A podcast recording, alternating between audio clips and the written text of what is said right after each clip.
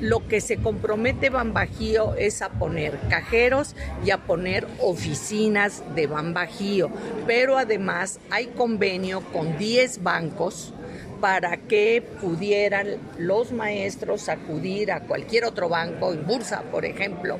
este, retirar ahí sin que le implicara eh, ninguna comisión adicional para el pago